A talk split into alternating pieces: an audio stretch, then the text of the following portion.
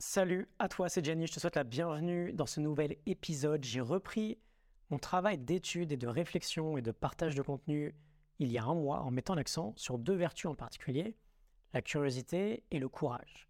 Et j'aimerais te partager aujourd'hui quatre points sur cette dernière, sur le courage, quelques courts messages que j'ai écrits récemment ou quelques idées, pistes de réflexion sur lesquelles je t'encourage vivement de creuser. Courage, c'est une vertu fondamentale, elle fait partie des quatre piliers de la boussole du, stoïcisme et de la philosophie antique avec la justice, la tempérance et la sagesse. C'est aussi une ressource, un trésor que nous possédons tous. La peur existera toujours.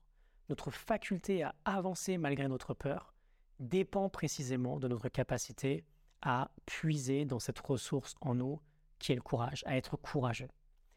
J'espère sincèrement que ces quatre messages pourront t'inspirer à embrasser un peu plus de courage au quotidien, d'ailleurs dès aujourd'hui, et je te les partage dès maintenant.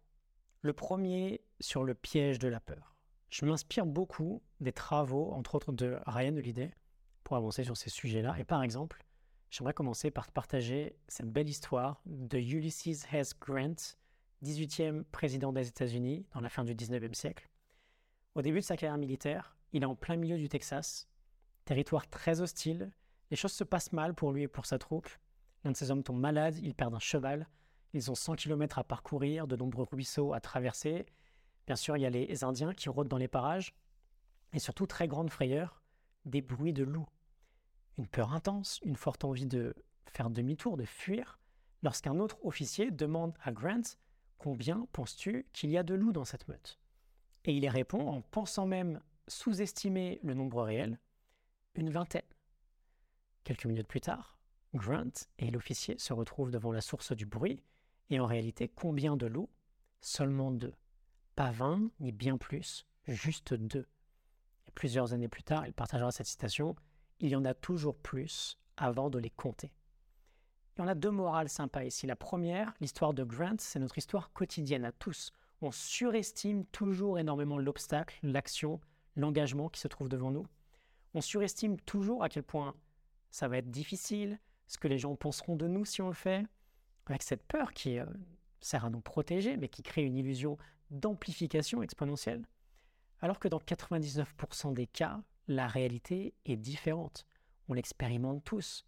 On se motive enfin, on passe quelques barrières de la peur, on agit, et on se retrouve souvent assez ridicule euh, de s'être autant inquiété. Et la seconde, ces deux loups, à ton avis, lorsqu'ils ont vu Grant et l'officier, qu'est-ce qu'ils ont fait? Ils se sont enfuis. Il n'y avait aucun danger en fait. La peur était dans les deux camps. Nos peurs sont loin d'être aussi réelles que notre esprit nous le fait croire. On a tous peur d'avancer vers ce qui fait sens pour nous, mais cette peur est précisément une formidable boussole. S'il n'y avait pas de sens, il n'y aurait pas de peur. On la surestime. Nos interlocuteurs la surestiment. Allons vérifier.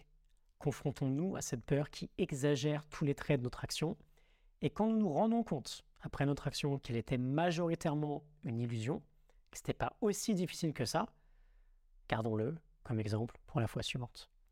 Ne prenons pas la peur pour ce qu'elle nous fait imaginer, prenons-la simplement pour ce qu'elle est, c'est-à-dire une très belle indication de protection et surtout un très beau signal pour agir. Le second message, à propos du courage d'être soi-même. Il y a de grandes chances que si un extraterrestre débarque d'un jour à l'autre sur cette Terre, il trouve que nous, humains, nous ressemblons tous. De l'extérieur, c'est vrai qu'il paraît plus simple de différencier une baleine, une araignée et une girafe que sept humains venant des sept continents. Pourtant, de l'intérieur, nous sommes tous différents.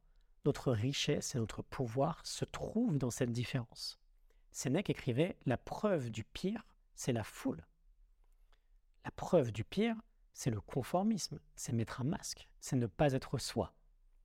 Alors, est-ce que ça paraît dangereux d'être différent dans une foule qui adopte les mêmes comportements? Oui, bien sûr. En tout cas, pour une partie de notre cerveau. Mais le dangereux d'aujourd'hui, c'est pas le même dangereux qu'il y a quelques centaines de milliers d'années. Le dangereux d'aujourd'hui n'est pas synonyme de danger de mort. Il est en réalité une invitation au courage. Il est un appel vers le courage. En quoi est-ce que tu crois? Qu'est-ce que tu penses qui est contraire à ce que pensent les autres? Qui serais-tu sans ce masque que le monde nous apprend à enfiler? En trois mots, qui es-tu? Sois un peu plus de cela chaque jour. Ça demande du courage d'être un peu plus soi, de penser différemment, de faire un pas de côté, de voir ce que les autres ne voient pas ou d'entendre ce que les autres n'entendent pas. Ça demande du courage de réfléchir et de remettre en question ce qui vient de la foule, mais ne laissons pas la peur nous faire taire, nous faire enfiler un masque. Ryan Holiday, pour finir, écrit Au final, être quelqu'un d'autre que nous-mêmes, c'est être un lâche. Ne laissez jamais l'opinion des lâches influencer vos pensées ou vos actes. L'avenir en dépend. L'avenir en dépend. Troisième message sur l'appel du courage. On ressent tous, un jour ou l'autre, cet appel du courage, aussi bien pour les grandes choses que pour les petites, celles du quotidien. Le courage, c'est triompher de la peur. Faire preuve de courage, c'est prendre la décision d'affirmer son pouvoir sur soi-même. Chaque moment dans nos vies représente une décision. Est-ce que j'honore mon engagement ou est-ce que j'y renonce?